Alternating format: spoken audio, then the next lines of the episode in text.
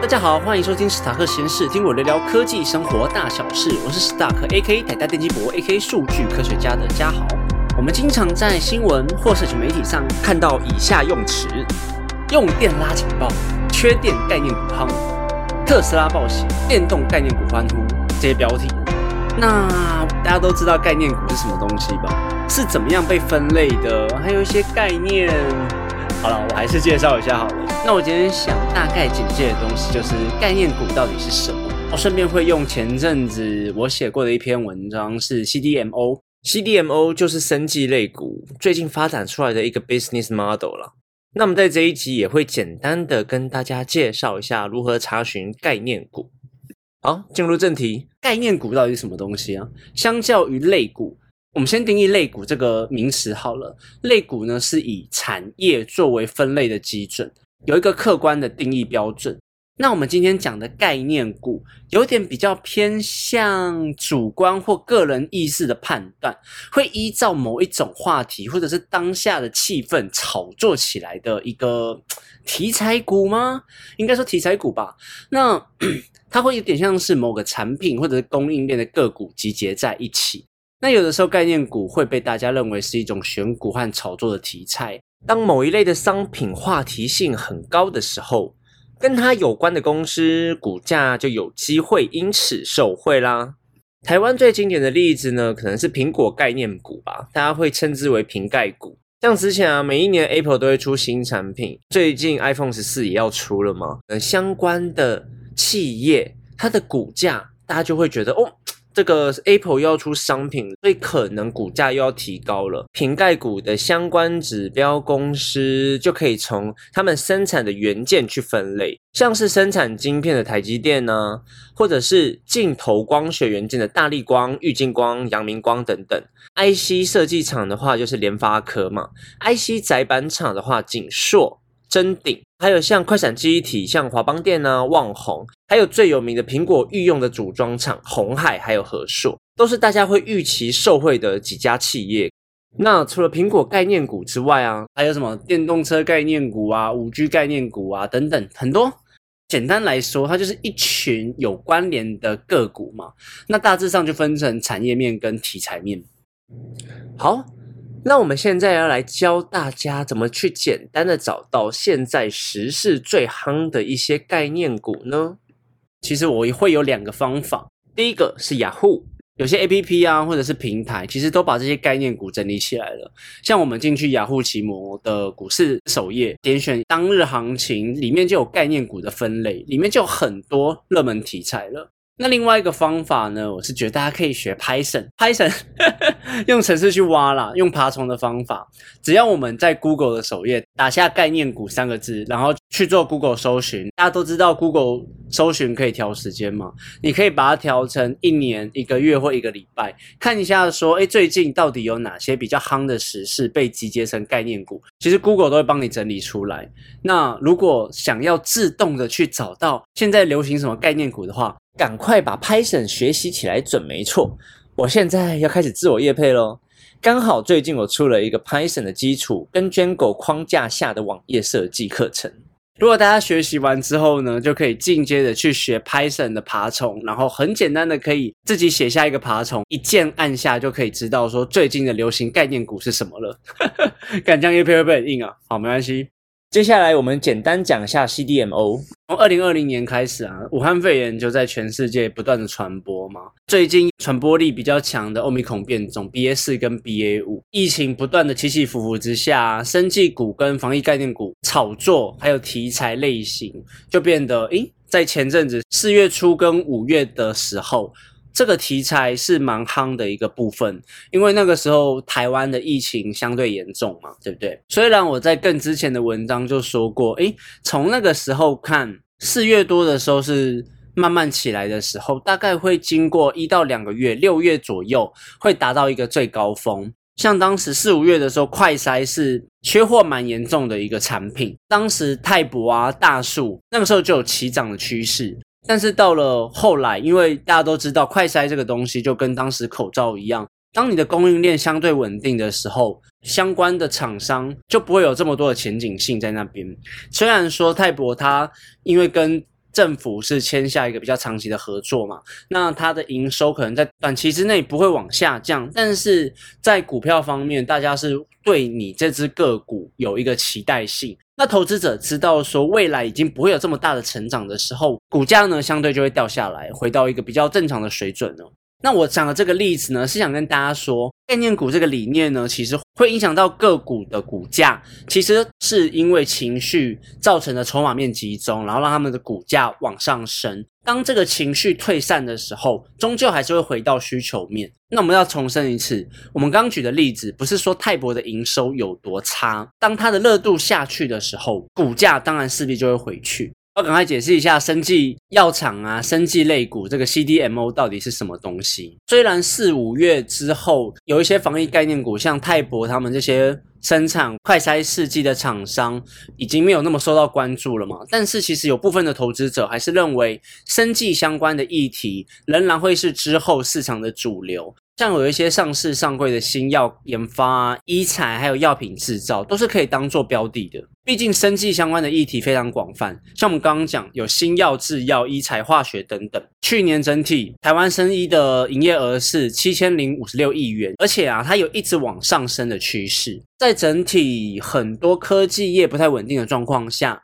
生技类型的题材呢，也是可以多加注意的啦。像是天国一辉。就是当年疫情时爆发起来的几只生技概念股，中天啊、合一都是涨了好几倍的价格。虽然当时许多人会认为说生技股是投机股，很多的题材类股都在暴涨之后情绪回稳，终究回到需求面。那像中天跟合一呢，就又暴跌回来。最近的生技类股呢，是因为疫情的受惠。像制药啊，还有疫苗的产能开发，造成了有新的 business model，就是商业模式的诞生，就是我们一直要来讲的 CDMO。CDMO 呢，它为什么会出现？是因为很多药厂啊，要开发一个新的药物，它必须花费很大量的金钱跟时间。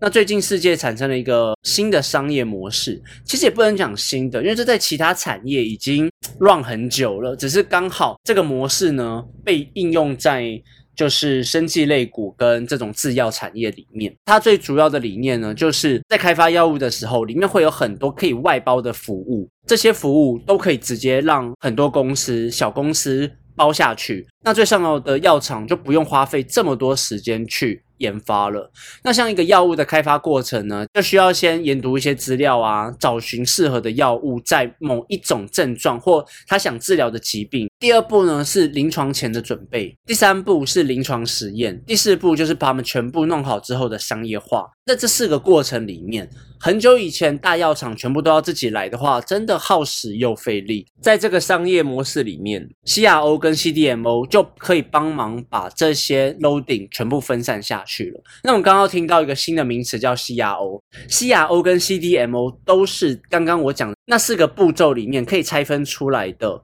机构单位。像是 CDMO，它主要的意思指的是受托开发跟生产的机构。它可以帮忙把药物从开发到生产的全面服务。原本药厂要做嘛，那 CDMO 的这个机构就可以代替药厂来做这些服务。所以其实下面很多小公司都可以称之为 CDMO。那我刚刚讲的 CRO 呢，它是研究单位，研读资料啊，还要找寻适合的药物，专门研究的机构都称为 CRO。大家可以想象成一个外包的 RD 公司。简单来说呢，这个商业模式就是专门做药厂外包的服务，那范围很广，涵盖了一些简单的药物啊、药水，还有疫苗开发等等。好处就是我们刚刚讲到的，上游的公司就可以专注在药物的发现跟药物的销售上面，透过外包的方式呢，也可以降低很多成本，也加快了他们自己的产品上市的时间。那策略的变化性就变得相当多元啦。这种商业模式的出现呢，也让很多投资者把钱就全部投进来了。那像郭台铭呢，他就有投资台康生技五十亿元。那全新的董事长杨玉明呢，也在主要打造一个 CDMO 服务的一个生物制造公司，走人的募资就高达了八亿美金左右。总之，投资的金额跟公司越来越多啦。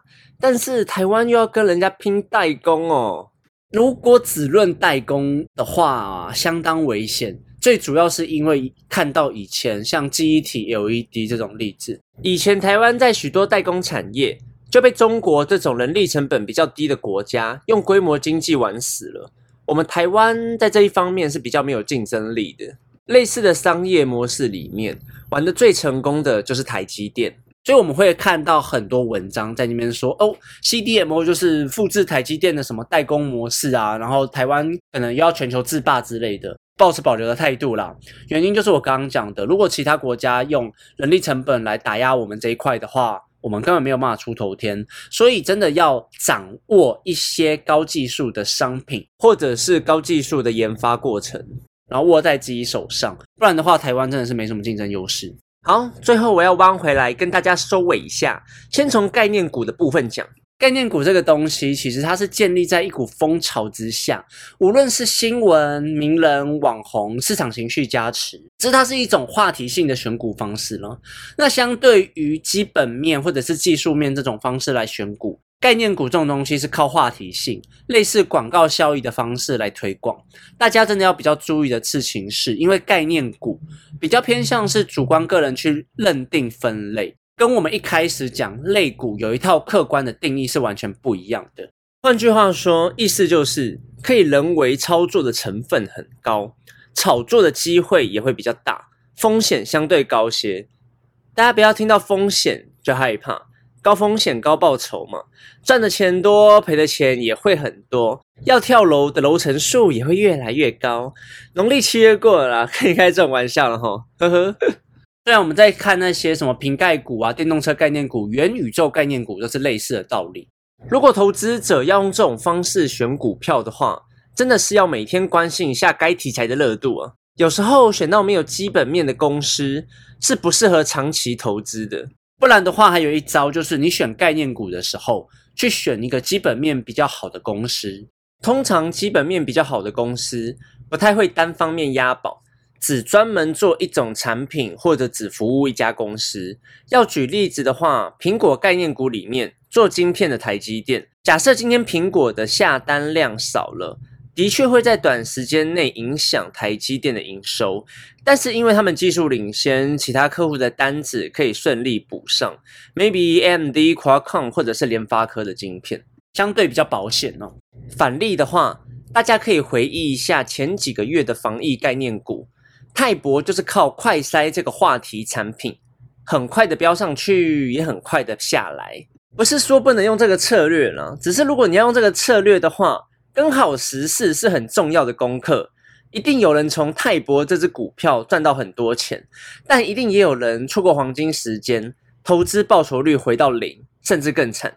那所以想要用概念股这个方式来选股的投资者呢，最好是了解一下产业的运作模式，还有产业链的结构，上下游都要很明白啦。其实说起来还蛮复杂的，因为这牵扯到当时概念股跟该公司的营收占比有多少。大家喜欢买概念股的原因，其中也包含了看中它高风险高报酬的部分嘛。所以要大家一昧的买基本面比较好、营收跟题材跟营收占比比较少的公司，好像也不一定对。好了，每个策略大家玩法不一样嘛。回来帮大家整理一下，所以要用概念股这个策略的话，除了跟好时事新闻还有题材热度之外，上下游的产业链也要很清楚，这样才知道中间被剥了多少层皮。像我之前讲的银建业啊，中游跟下游的差别就很大。我也会在这一集把上下游产业分类的网站分享给大家。好了，那希望这一节的东西有帮助到大家。那如果有兴趣讨论的朋友，也欢迎到我们可以私讯我的地方跟我讨论，或者是留言按赞。那我们下次见，拜拜。